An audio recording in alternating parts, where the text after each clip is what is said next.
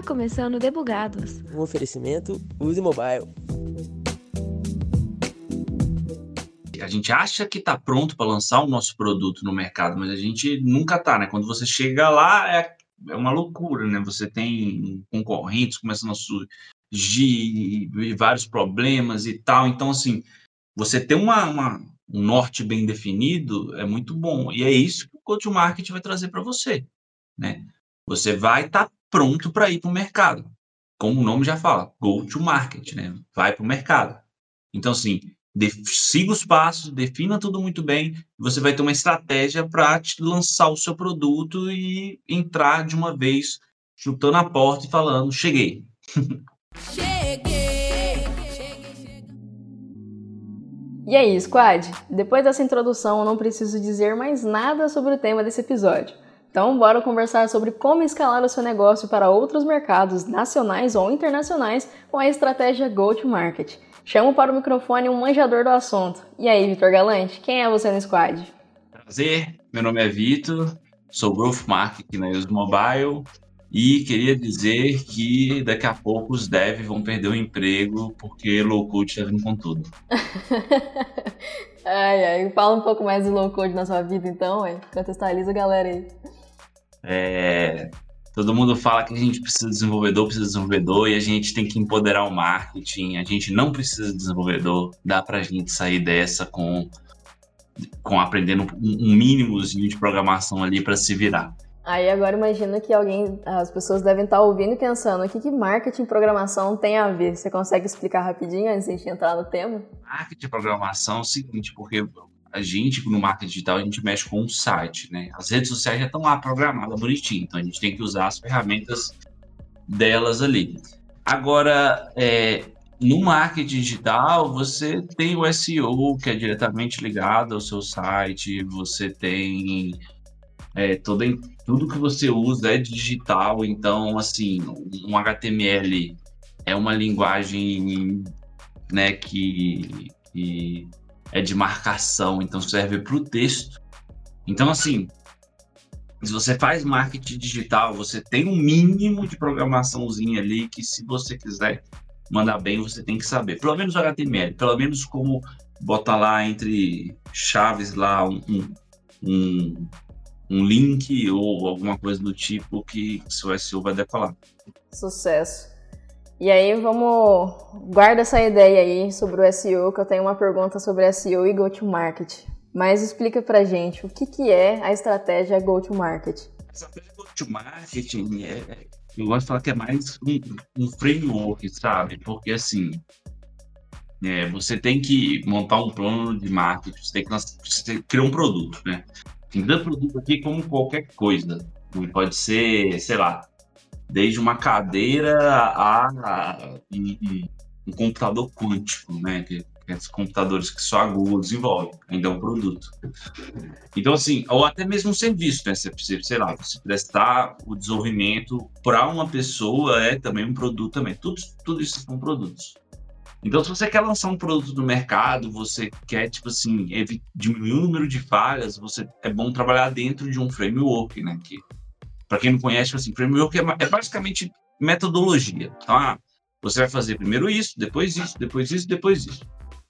Então, assim, o, o go-to-marketing é uma estratégia já utilizada por várias pessoas, então é uma coisa que já passou por diversas é, fases, é, experimentações e tudo mais, e a galera foi refinando, refinando até chegar nessa aqui, ó. Isso aqui é o que tem em comum entre todos os lançamentos de produto. Então, isso aqui é o nosso go-to-market, né? Você vai gerar um plano de, de, um plano business, um plano de marketing, um plano de vendas, integrar tudo e falar assim, ó, agora esse aqui é meu norte. E aí, então, ele serviria. Eu tenho um produto novo, eu vou usar esse framework para poder lançar esse produto, certo? E aí, ele, ele vale tanto para um produto novo ou no caso de se lançar um mercado novo? Em que momento da minha fase de marketing que eu consigo aplicar essa estratégia? Então, é, tanto para entrar no mercado novo, né? Tanto para entrar, tipo assim, porque se o seu produto ele já existe em um mercado, você quer botar ele em um por exemplo, internacionalizar ele, quanto para lançar um novo produto, segue a mesma regra, sabe? É, eu li até um texto no, no, no blog de Sembroche, da diretora deles de expansão, muito legal falando sobre isso, né? Que assim, a, ela adaptou um pouco da estratégia go-to-marketing para você poder deixar internacional a sua estratégia, né? Pra você ver se você está preparado para entrar no mercado internacional ou não. Mas assim, mas é, ele é perfeito para você lançar um novo, um, novo produto no mercado, né? Então, tenho meu, meu aplicativo, quero saber qual que é meu plano de ação para poder lançar ele. Go-to-market. Uhum. E aí, o que que consiste? O que que eu preciso prestar atenção e colocar no meu planejamento para mudar o mercado, é, ir para um novo mercado? Passo 1, um, conheça seu mercado-alvo. É, você, se você está querendo lançar um produto e você não sabe para quem você vai lançar ele, se você não conhece aonde você está entrando, você está entrando numa furada. Então, assim, tem diversas metodologias, diversas formas de você conhecer melhor o seu mercado-alvo. A mais simples do que, acho que agora nesse momento a gente não, não tem que complicar muito, porque você tá com o produto pronto, você quer só lançar ele, você quer lançar ele rápido, você quer ter as menores perdas, você quer entrar bem na competição. Então, é, quem quiser fazer isso, vale a pena dar uma olhadinha nas cinco forças de Potter, né? Que ela, elas é uma metodologia de análise que você consegue entender um pouco mais sobre o mercado que você está ingressando. É, nas cinco forças de Porter, você analisa o poder de barganha dos, dos, fornecedores, o poder de barganha dos clientes, a rivalidade entre concorrentes, o, o risco de, do surgimento de um produto substituto e o risco de novos concorrentes entrarem no mercado. Então, assim, tem várias, várias forças né, que estão atuando ali nas, na, no seu no mercado que você está entrando. Aí você consegue tirar a sua vantagem competitiva, né? Que é para isso que vai servir, ter esse olhar todo das forças, certo? Exatamente. É você, é, além disso, você, você ter uma ideia de como é que está o mar, né? Imagina que você está entrando com a, jogando sua jangada no mar, né? Seu barco no mar. E aí, se você não, não, não sabe antes se vai fazer sol, se está tendo uma tempestade, se está com muito peixe, se está ruim ou não, é, você está tá entrando errado. Se você entra num mercado onde que, que ele já tem um monopólio que é muito difícil aparecer um competidor novo por conta disso, que é o exemplo das redes sociais, é, você está entrando na furada, que nem toda rede social é valorizada com, com a chance do Facebook não comprar ela. né? Então, por exemplo, se você tem uma, uma rede social crescendo muito, por exemplo, na China, que é um lugar que geralmente os empresários é, dos Estados Unidos ou o mer mercado estadunidense tem uma dificuldade para interagir e tal, é, enfim, devido a rivalidades comerciais deles lá, o, o, o, um, uma rede social surgindo lá valoriza muito mais rápido que uma rede social surgindo nos Estados Unidos, por exemplo, porque rapidamente o Facebook pode achar que é um risco e comprar ele. Então, assim, você, você começar a criar uma coisa lá, você vê surgir uma nova. Você vê, o surgimento de um, uma nova rede lá, vai ser mais difícil. Não quer dizer que não possa acontecer, mas é mais difícil. Uhum. E depois de fazer todo esse reconhecimento de território, o que mais a gente precisa prosseguir? Qual é o segundo passo? Acho que ainda um pouquinho antes do segundo passo, tá? Eu acho que é legal você também pensar no, nas personas, né? Porque se você está entrando, né, num, se for um processo de compra complexo, porque assim, se você está entrando no mercado B2C, beleza. Geralmente a, a, o seu público-alvo, ele não tem, ele é o, o tomador de decisão final da compra dele. Então, se você está vendendo celular, o, a pessoa que vai comprar o celular é o tomador de decisão, é o cara que, vai, você pode influenciar e tudo mais. Agora, se você está entrando no, no, mercado de, de software as a service, né, de um B2B da vida e tal, aí é legal um pouco você também parar e tá no, nas personas envolvidas no chamado centro de compra da empresa, né, do processo de compra complexo. Então, assim, o que, que é um processo de compra complexo, né? É, é, é muito comum no B2C, no B2B, quer dizer, ter várias pessoas, né, que vão influenciar naquela decisão. Então, por exemplo, ah, se for uma empresa pequena, beleza, quem toma a decisão é o CEO. Mas quem é que levou a ideia do, de adquirir aquele produto? Será que foi o CEO que sozinho pensou em ter aquele produto? Geralmente não, geralmente às vezes um analista mostra para ele, um gerente, né? E aí esse analista, ele é uma persona do seu produto. Talvez ele não é o tomador de decisão final, mas se você consegue influenciar ele, ele influencia o seu CEO. Então, assim, é, é bom você também ter isso bem pensado. Então, qual mercado você está entrando? É B2C? É, tem um monte de, de. Eu, eu, eu prefiro falar, manter entre o B2B e B2C, que eu sei explicar melhor. Os outros eu entendo também, que tem o é, C2C, né, que é Consumer to Consumer, é, é, empresa para empresa para consumidor, que é o B2B2C. Também tem governamental no meio, muita sigla, mas vamos focar no, no que importa é, agora. Tem, tem, isso também, né? Tem o empresa para governo também, né? É, é até, até legal. O, o, mas enfim, no, no, B2B mesmo, empresa para empresa, a, de acordo com o HubSpot, né?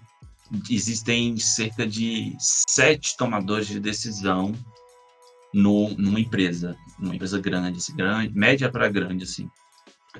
Né? Até na pequena também, dependendo. Pode ter até sete tomadores de decisões. E aí eles separam, né? O certo é você definir quem que são, qual que é o, como que esses tomadores de decisão influenciam na compra, né? Então você tem aquele que é o cara que vai pesquisar a sua solução. Você tem aquele que vai tomar a decisão. Você tem aquele que vai só pegar a ideia e levar para o CEO. É só isso que ele vai fazer. Às vezes ele nem vai pesquisar. Ou, por exemplo, vamos dar ideia. Um, tem um gerente e tem os, o analista.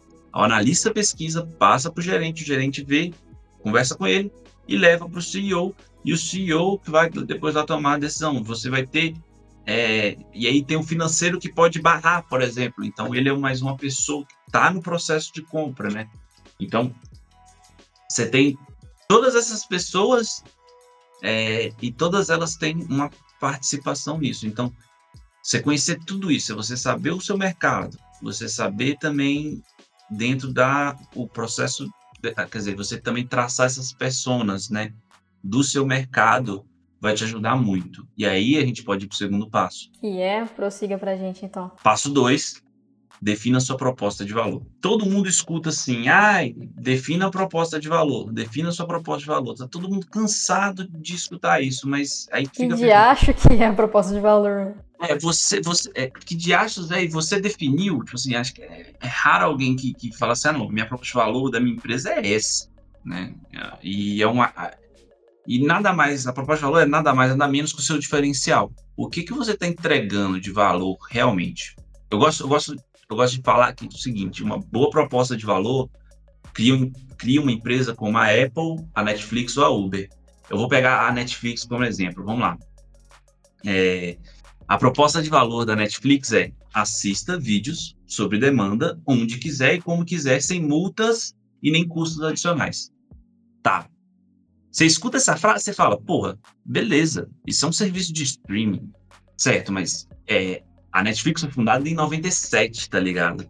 Então, esse era a proposta de valor deles em 97. Então, em 97, eles já queriam entregar vídeos sob demanda, onde, como quiser, sem multas e nem custos adicionais.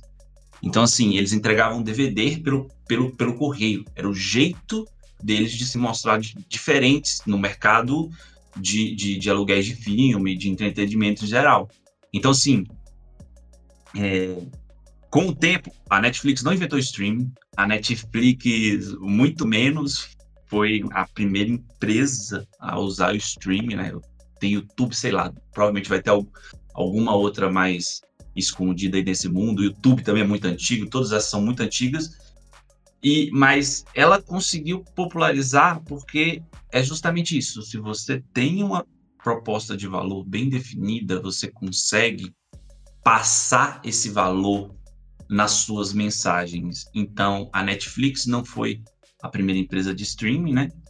Mas ela foi a primeira empresa que vendeu muito bem, que passou muito bem o valor do streaming para os clientes dela.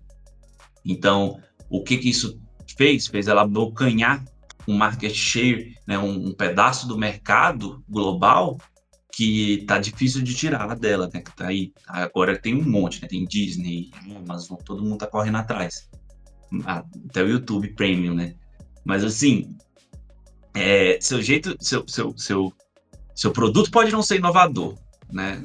A Netflix era tentava ser inovadora desde o começo e tal, mas como eu falei, o streaming já existia quando ela começou, quando ela começou a fazer o streaming já existia streaming, mas a, por ter uma proposta de valor bem definida, ela conseguiu inovar no jeito de vender o serviço dela e conseguiu passar muito bem o qual era o valor o valor daquilo do serviço dela, né, do, do CERN.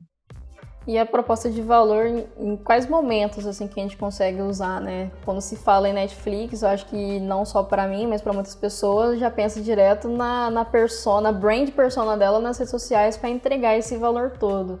Então, além de rede social, assim, onde mais você enxerga que a proposta de valor tem que estar tá muito descarada, assim, na cara?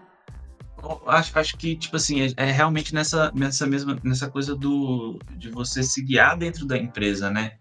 A, a, a Netflix sempre pensando em como entregar o, o, o, os sempre assim, assista vídeo sob demanda onde como quiser. E por sempre tentar ir atrás dessa proposta de valor, perseguir ela, eles conseguem melhorar sempre o serviço, né? Então, assim, não só nas suas mensagens, mas como um norte mesmo do seu, do seu negócio, do seu do business, da sua empresa, né? Show. E agora, beleza? Já sei quem são essas pessoas, como que eu vou comunicar com elas, a, a minha proposta de valor e o terceiro passo. O terceiro passo é uma coisa muito importante também, que é a sua estratégia de preços ou o preço do seu produto. Defina o preço do seu produto. Primeiro você entende o mercado que você quer entrar, você pensa na sua proposta de valor, depois você define o preço. É muito importante ter o preço definido.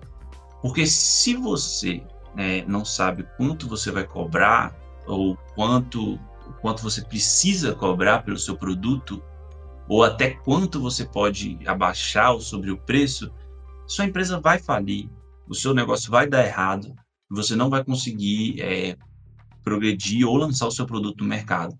Então, assim, é, tem vários jeitos, vários jeitos. Eu, eu, eu, eu acho que um, o, o mais legal é você olhar o preço de todos os concorrentes e descobrir aonde você consegue colocar o seu dentro daqueles preços ali, sabe? Eu acho que, tipo assim, se você tá em, se o produto é novo no mercado, você tem que né, se, ba se basear caso exista. Caso não exista, né, competidores, que pode ser o caso, sei lá, de uma tecnologia super inovadora aí que está aparecendo, é, aí você tem que pensar bem no, no, no valor do no valor do seu tempo mesmo, né? Tipo assim, do, porque você está investindo muito tempo naquilo, não existe uma base de preço para você se basear, então você tem que pensar no quanto que o, o seu tempo investido naquilo vai valer, né? Então, tipo, você investiu, sei lá, foram 50 anos de pesquisa para poder criar aquela tecnologia, então o valor daquela tecnologia é muito grande. Ela pode ser escalável? Não. Então, beleza. Então, você vai cobrar um bilhão de dólares para um produto seu. Agora, beleza. Você, é, a, a Gillette. A Gillette criou aquelas lâminas delas que não perdem, que demoram, sei lá, meses perder o fio e tal. E passaram, sei lá, uns 10 anos para poder chegar naquele giletinho de três laminazinhas, né? De três laminazinhas, que é que a cabeça é, é molinha, adapta ao, ao contorno do rosto. E é, demorou anos para descobrir isso e vende por cinco reais, mas consegue produzir escala e tudo mais. Então, assim, ter sua estratégia de preços definida vai te ajudar a não falir. Básico, simples assim. é, simples assim. É, eu não tenho nenhum comentário a fazer a, a respeito disso, por ser muito simples, então podemos pular para o próximo passo? Quatro. Teste tudo. Teste tudo. Você já sabe o seu mercado-alvo. Você já sabe a sua proposta de valor. Você já sabe quanto que você vai cobrar. Chegou a hora de testar. Ah, e como é que você vai testar? Bem, para cada. Eu, eu gosto de fazer um negócio né, que chama matriz de, matriz de valor né? Que é, é basicamente o seguinte: você é um Excel, ou uma tabela, ou um papel, ou um quadro, qualquer coisa vai servir nessa hora, né? Você, como economista, claro que vai puxar a sardinha pro lado da tabela. Com certeza, né? O Excel faz qualquer coisa, né? A gente pega o Excel, aí no Excel você vai colocar lá, ó, essa aqui é a minha persona A, persona B, persona C. Beleza. A persona A, quais são as dores da persona A?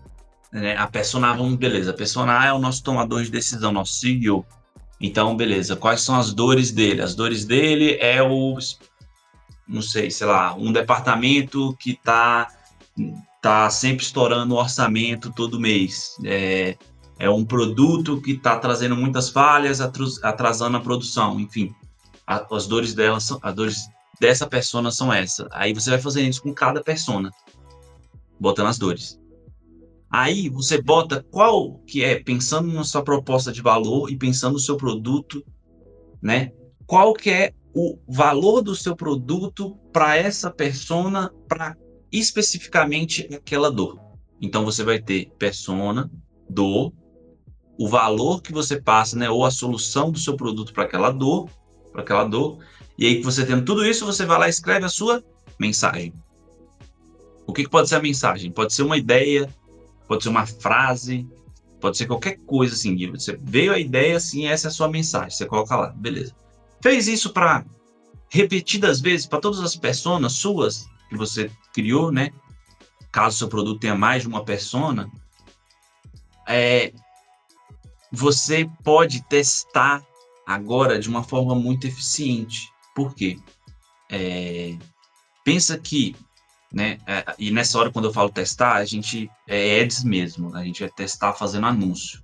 Então, assim, você quer descobrir rápido, porque toda a ideia do go-to-market é você fazer essas coisas de modo ágil. Então, você quer descobrir rápido, validar o seu público, validar sua mensagem, validar as dores que você está pensando e validar os canais de aquisição. Então, é, é ads mesmo, fazer anúncio pago nas principais plataformas. LinkedIn, Twitter, YouTube, é, Facebook, sei lá, qualquer uma dessas aí pode sair fazendo ads em todas elas. Então, acontece, cada plataforma dessa de anúncio é um canal de, de aquisição. Cada persona que você fez é um tipo de público que você vai testar nessa plataforma e cada mensagem é um tipo de anúncio ou a ideia central desse anúncio seu. Então você tem três variáveis para testar. Então você começa testando todos, testando, né? A mensagem A, né? O, a, o público A com a mensagem A no canal A. O público A com a mensagem A no canal B. E aí você vai testando isso e você vê quais vão dando mais conversão. E vai testando primeiro. É, eu aconselho a começar sempre testando o canal de aquisição. Então você vai testar bem, tipo assim, isso. Aí você vai testando sempre é, no canal e os canais for dando uma, menos retorno, né? No caso, tipo assim, se você tiver menos conversão, é, você vai tirando, de, você deixa de investir neles. Se você tem mais conversão, você investe mais. E aí você vai, depois, depois que você encontrar o seu canal, você descobriu que o seu público tá ali, naquele canal ali. Então você pode começar a investir mais as suas estratégias ou até mais estudar aquele canal para poder entender melhor o seu público. O seu público usa ele. Então, por exemplo, se é, se você vê, começa a investir, começa a comprar palavras-chave no, no Google e você vê que está tendo muito retorno, quer dizer que o seu público busca muito no Google. Então vale a pena você traçar uma estratégia toda de SEO e tudo mais. Se você começa a pagar propaganda no YouTube, você vê que seu seu público gosta de vídeo e está acostumado mais com esse tipo de linguagem. Então você pode é, investir mais seus esforços nisso. Então assim, é, você testa cada um desses. É, e lembra quando eu falei um, um, um, uma dor, um valor, uma mensagem, né? Você vai também variar isso. Então, é, você tem o público A, você vai ter mais de uma dor. A persona você tem mais de uma dor para ela. Então, e mais de um valor, né? No caso, para cada dor. E por isso você gera mais uma mensagem. Então, depois, quando você for testar os públicos também, né? Que você vai testar a persona A, a persona B, você vai variando as mensagens também, até você achar o que é, funcione melhor para o seu negócio. Então, assim, às vezes você gastar os seus esforços com o CEO não seja a estratégia certa para vender o seu produto.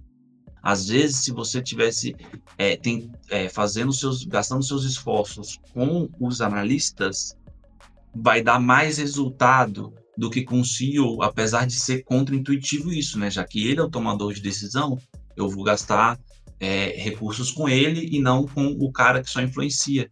Mas não tem como você saber qual que é o melhor se você não testar. Então, teste. Teste tudo.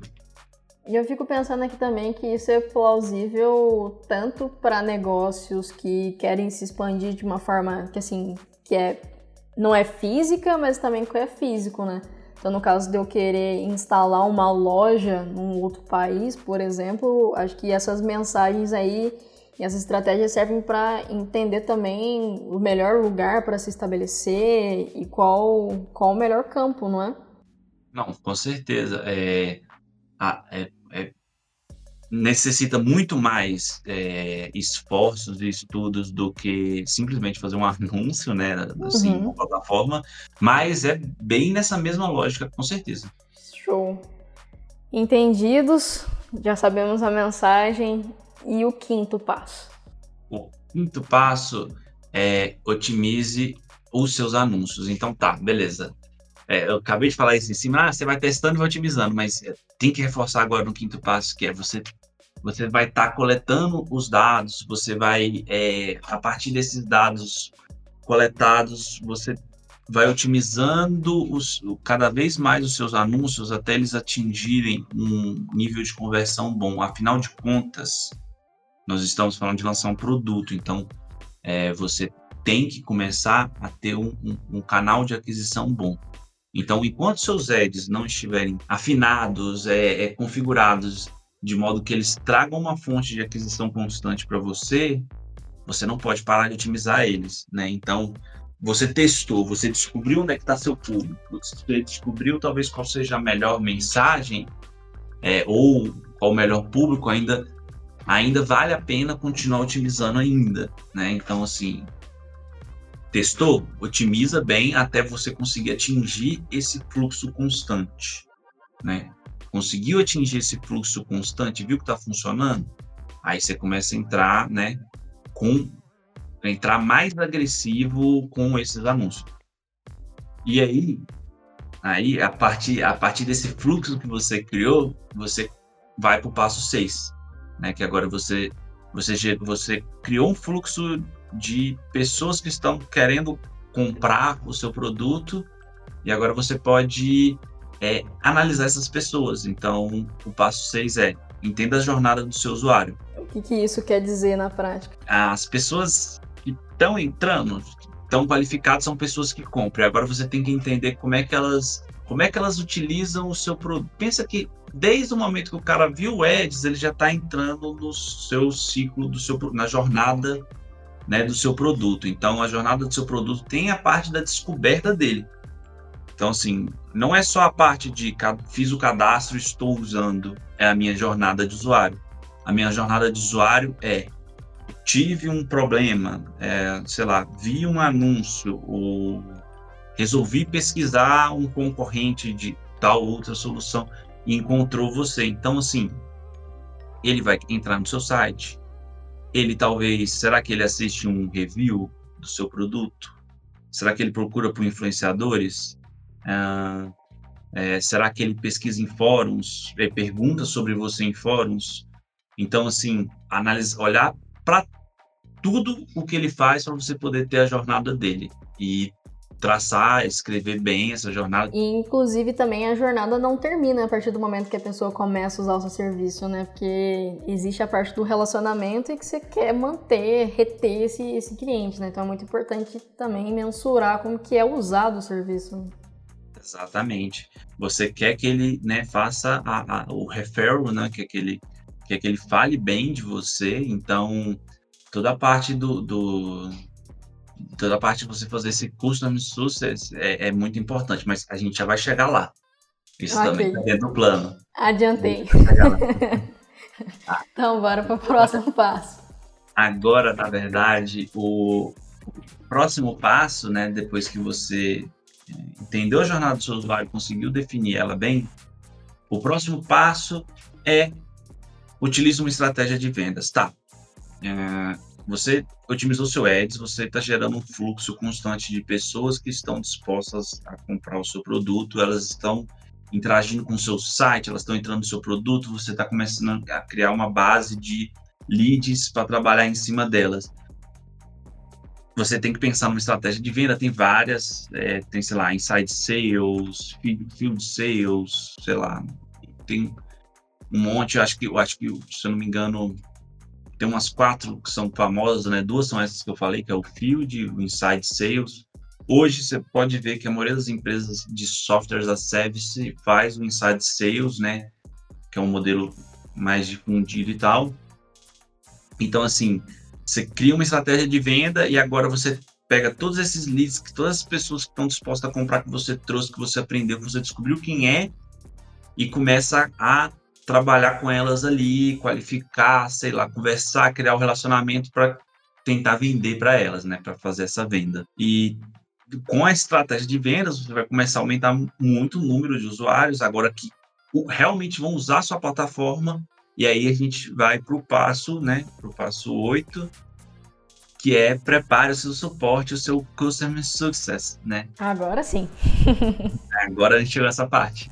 Né? Então, é assim, se, se, quando o seu produto começa a ganhar essa tração forte, é hora de você é, criar essa, essa ideia do, do, sucesso do cliente, que é o seguinte: as pessoas têm que conseguir usar a sua plataforma, mas não só usar, como retirar aquele valor que você queria passar, fazer elas deixarem elas felizes depois da sua plataforma. Com que elas sejam, tipo assim, verdadeiros é, advogados. Advogados da marca. Então, aquelas pessoas que vão abrir o YouTube e vão gravar um vídeo. Olha, para você fazer tal coisa, você entra nessa plataforma aqui e faz isso. E não tem marketing melhor do que o boca a boca, do que de indicação, do que a gente realmente, em própria marca, falar sobre ela mesma. Exatamente, porque eu posso entrar no site, eu posso ler sobre a plataforma, mas se eu estou procurando, às vezes, ah, como que eu tiro o fundo de uma foto? E o cara abre o Photoshop lá e mostra, olha assim, ó, você entra aqui, você vai pegar nessa essa função aqui e vai usar. Nossa, pronto, aprendi, eu sei que Photoshop resolve o que eu quero. Então, assim, mas a pessoa que gravou o vídeo, ela gravou o vídeo por quê? Porque ela entrou lá no site do Photoshop, viu que lá tem uma extensa biblioteca ensinando a usar cada função, leu uma função. Beleza, gente. No caso do Photoshop não foi isso. No caso do Photoshop, com certeza outra pessoa ensinou para ele, né? Mas, sei lá, algumas outras ferramentas são assim, né? Não, o Photoshop no começo, vai. Com certeza, no começo devia ser assim o, o, o, tem um, um, um, constru, um plugin de construção de página que ele é muito extenso no, na, nos materiais dele, que é o Elemento. O Elemento ele já existe há bastante tempo e ele tem uma comunidade muito forte. Por ter essa comunidade muito forte, ele tem muito conteúdo. Então, assim, e tem um suporte e tudo mais. Então, assim, é, você tem um suporte bom, a Amazon tem um suporte incrível, né?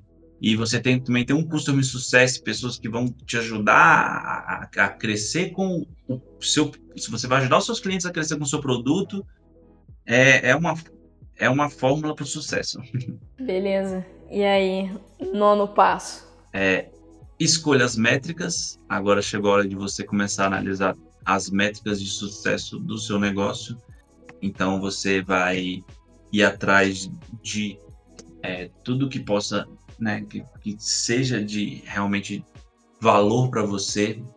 É, tem, você, ah, posso adotar um framework? Pode. Tem vários frameworks. Tem, acho que tem o HERT, que é um famosinho, e o, e o, é, o pirata, as métricas piratas, o AR. O som que o pirata faz. Ar. É o som que o pirata faz, é, só nos Estados Unidos, né? Eu sei que o som pirata faz no Brasil, né? Então, enfim, o, o, o Escolha as métricas. Você vai olhar lá qual que vai ser minha métrica de aquisição, a de ativação, de conversão. Esse de métricas piratas ele é muito bom para se você não entende nada de dados, para você ter uma ideia do, do da saúde do, do, seu negócio como um todo, né? Porque ele é um framework. Framework é assim, é um, é um conjunto de práticas que você toma para você poder realizar tal coisa. Então, para analisar as métricas, você vai seguir o conjunto de práticas do framework pirata, no caso. É bem legal.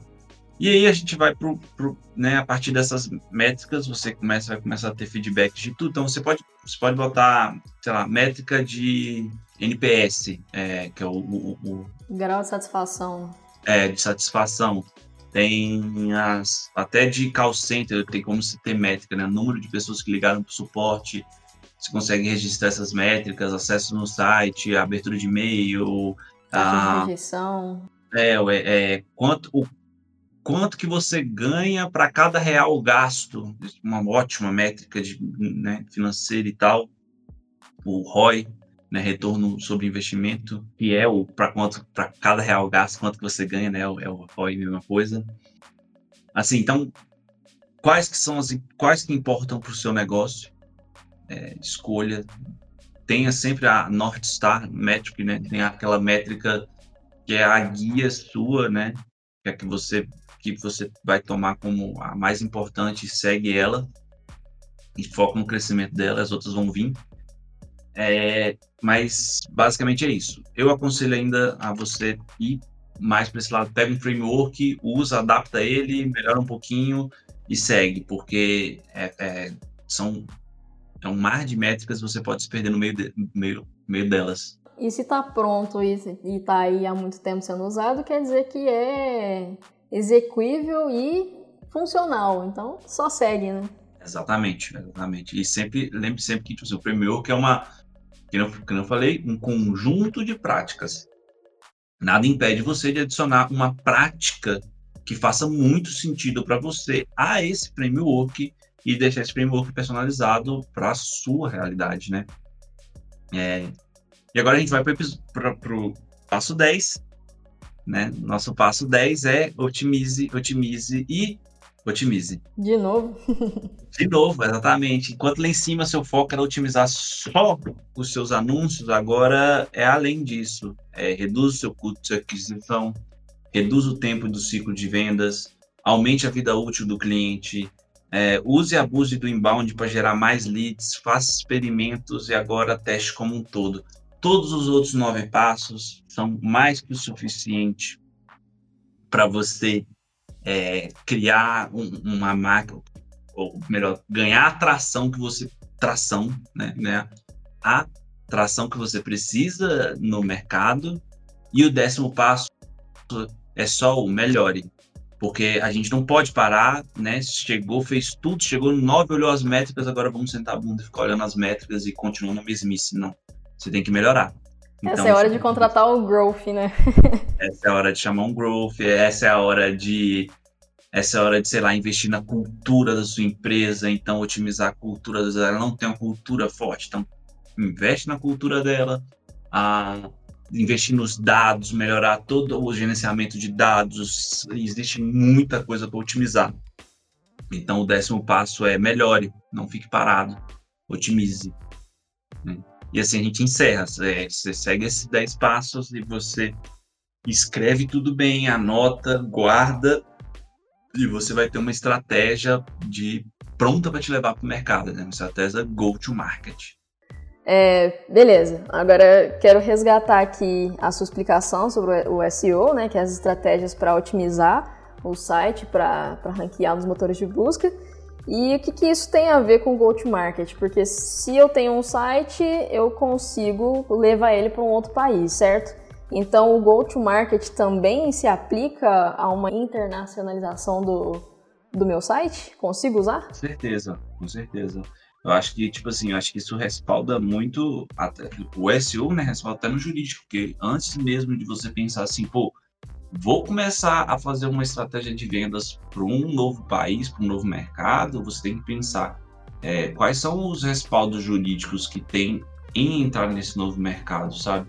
Então, tipo assim, às vezes você começa a fazer o SEO lá só por fazer para entrar no novo mercado e o time de vendas vai vendendo também, porque tá chegando lead em inglês, eu falo inglês, consigo negociar com eles e tal, mas será que isso vai estar tá valendo a pena no final? Tipo assim, será que você pode estar fazendo isso juridicamente dizendo, dependendo de como que é o seu produto, entendeu? Tipo, quando é a coisa mais física, é mais fácil de pensar, né? Porque você pensa assim, pô, não consigo mandar minha caneca para a China. Quer dizer, para a China a gente consegue mandar, né? Mas assim, não consigo mandar minha caneca para Nova Zelândia. Mas, é, Tipo assim, será que esse serviço, a legalidade dele vale na Nova Zelândia, né? Um, um grande exemplo disso é, por exemplo, a Uber, né? A Uber começou a expansão para todo canto, desenfreadamente. Mas e aí? E aí, começou a chegar nos lugares, os lugares falaram assim: não, peraí, não tem lei para o Uber, a gente vai criar. E aí começou a, a operação da Uber começou a se modificar muito por conta disso, né? Então, assim, eles fizeram isso, já foram entrando, achava, sabendo que não existia um respaldo jurídico e, e nem pensaram assim, no que, que poderia acontecer, né? É, mas, é, mas, mas ajuda sim, impacta no seu SEO. Você tem que trazer para a estratégia go-to-market o seu pensamento de SEO do tipo, pô, beleza, esse ano aqui a gente vai focar nesse país aqui, mas a partir do ano que vem a gente já vai começar a mudar tanto aqui da nossa estratégia aqui, os X% dos nossos conteúdos vão ser em inglês, porque a gente quer começar a internacionalizar os, a, as nossas vendas. Certo. Uma das coisas que, que eu vi que eu acho que faz total, total sentido, né, levando isso também para uma lógica de aplicativos, mas que tem a ver com SEO, é de adaptar o idioma, mas não simplesmente fazer uma tradução, né? Porque uma palavra em português Brasil pode significar uma coisa, uma palavra em português em Portugal é uma outra totalmente diferente. Então eu imagino que isso seja algo também a se levar em consideração. E esse artigo que você mencionou da, da SEMrush, né? É, eu me recordo que foi levantado um case né, da, da Starbucks em que não foi estudada a cultura do pessoal na Austrália, como que se entendia o café e acabou não dando muito certo a estratégia. Então dá para pegar isso como exemplo para ver como que até mesmo o idioma é algo a ser levado em consideração na hora de fazer essa internacionalização, internacionalização do aplicativo, do site, do seu produto, o que quer que seja. É, é, exatamente isso, porque, mas assim, o go-to-market é basicamente isso, é vamos para o mercado. Se você não está entendendo, o mercado está entrando, já era. Não tem, não tem muito, é que nem você falou, é, não, se eles não entendem o que é café, então como é que você vai chegar lá tentando vender isso, né? Vai ser um fracasso total.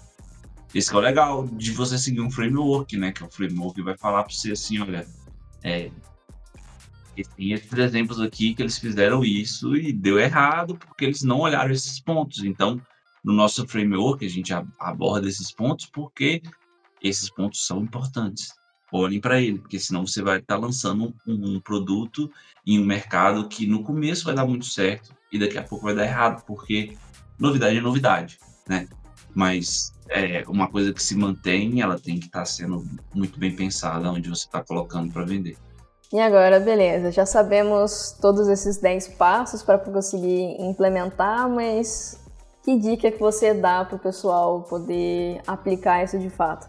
Tá tudo bem explicado e qualquer dúvida você pode me adicionar no LinkedIn também e vir já me perguntando, me chamando e falando assim, oh, não tive essa dúvida aqui na minha que também eu te ajudo também totalmente. Ah, e outra coisa também que eu tenho que recomendar porque o que me ajudou muito a pensar, né? Tipo assim, o que eu vi essa estratégia é seguir o blog, é fazendo jabá de outra empresa aqui, mas segue o blog da Rush, que é muito bom, a galera lá é muito boa de conteúdo, né? E, tipo assim, sempre tem conteúdo incrível lá. O da Mobile também, acho que é até melhor que o da Rush. né? Rush, patrocina a gente aí, né?